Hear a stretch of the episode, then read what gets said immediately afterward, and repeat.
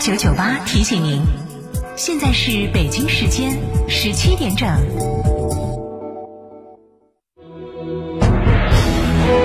成都的声音，FM 九九点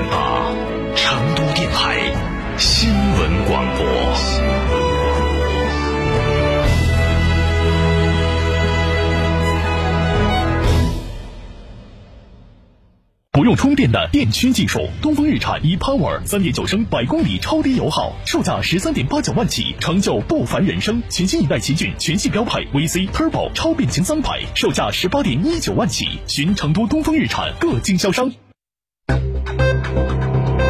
九九八快讯。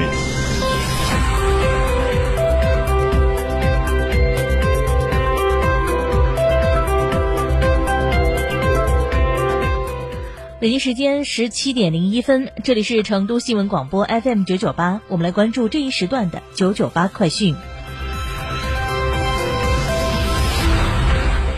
今天，北京冬奥组委面向全社会发布《北京二零二二年冬奥会和冬残奥会遗产报告集》，包括体育、经济、社会、文化、环境、城市和区域发展等七个单册遗产报告。创造丰厚的冬奥遗产，为主办城市和广大民众带来长期积极的收益，是北京2022年冬奥会和冬残奥会筹办工作的重要内容，符合国际奥委会的改革精神，是成功办奥的重要标志之一。今天是二零二二年春运的第三天，交通运输部预测显示，今年春运总体将呈现客流总量中低位运行、节后出行相对集中等特点。春节前预计全国高速出行相对较为分散，二月六号，也就是正月初六，将迎来返程高峰。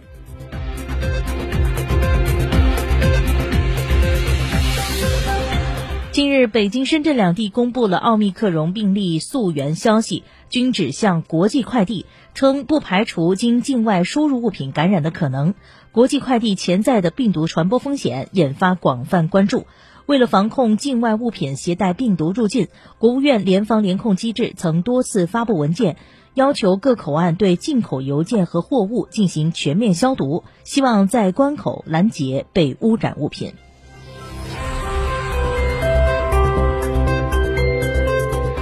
今天上午，胡润研究院发布《二零二一胡润中国五百强》，中国五百强上榜门槛提高到九十亿元，达到三百二十亿元，创历史新高。数据显示，台积电和宁德时代新进前十，拼多多和美的集团退出前十，分别排到第十二和第十六。前十名总价值占全榜单百分之二十九，为十九万亿元，比去年前十名的总价值来说基本持平。总部在深圳和北京的居多，各有三家，其次是杭州有两家。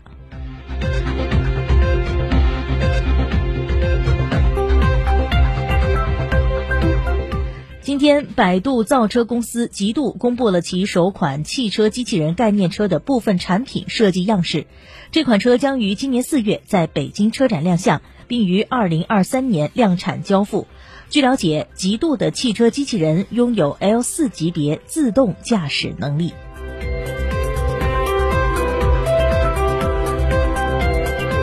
再来关注省内方面的消息。今天上午，政协四川省第十二届委员会第五次会议召开第二次提案审查会。据初步统计，省政协十二届五次会议提案组共收到提案一千零九十件，提出提案的委员六百五十一人，九百六十五人次。其中，经济建设方面的提案四百七十五件，占提交总数的百分之四十三点五八；政治建设方面八十七件，占百分之七点九八。文化建设方面七十九件，占百分之七点二五；社会建设方面三百三十九件，占百分之三十一点一；生态文明建设方面一百一十件，占百分之十点零九。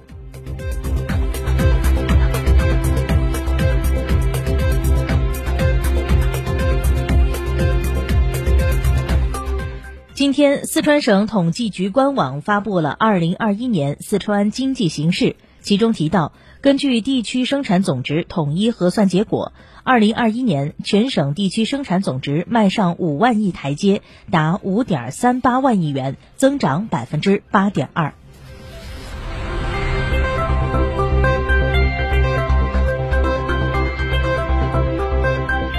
据成都卫健委官方微信发布消息昨天成都无新增本土确诊病例新增境外输入确诊病例两例。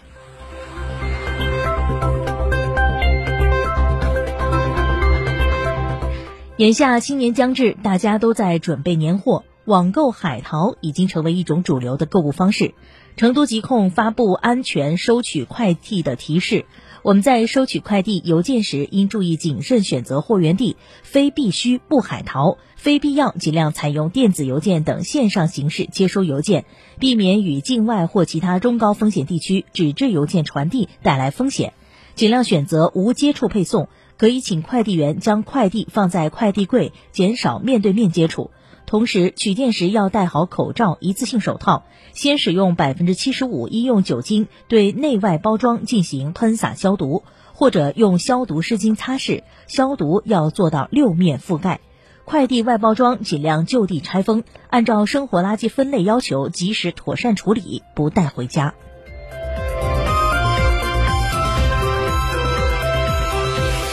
为期四十天的二零二二年春运已经开启。为了让旅客在春运期间也能低成本出行，成都航空推出了大量的优惠票价，并新增加密多条航线。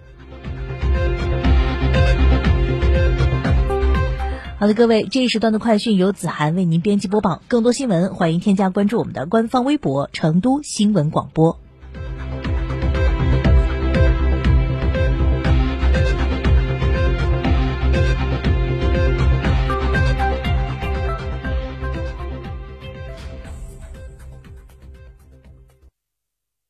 神兽降临，质感觉醒。哈弗旗下新科技旗舰 SUV 哈弗神兽正式上市，即日起到成都嘉诚购车，享金融、置换、增购等多重好礼，更有发动机、变速器等核心零部件的终身质保。详询零二八六五五五九三九三零二八六三个五九三九三，买哈弗到嘉诚。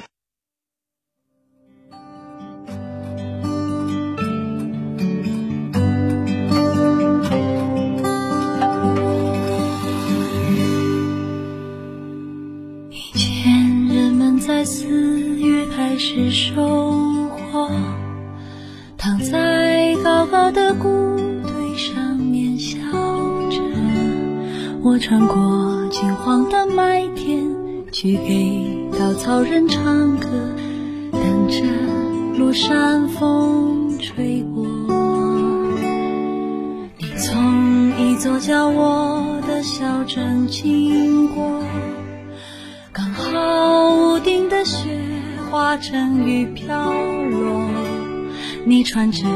透明的衣服，给我一个人唱歌，全都是我喜欢的歌。我们去大草原的湖边，等候鸟飞回来，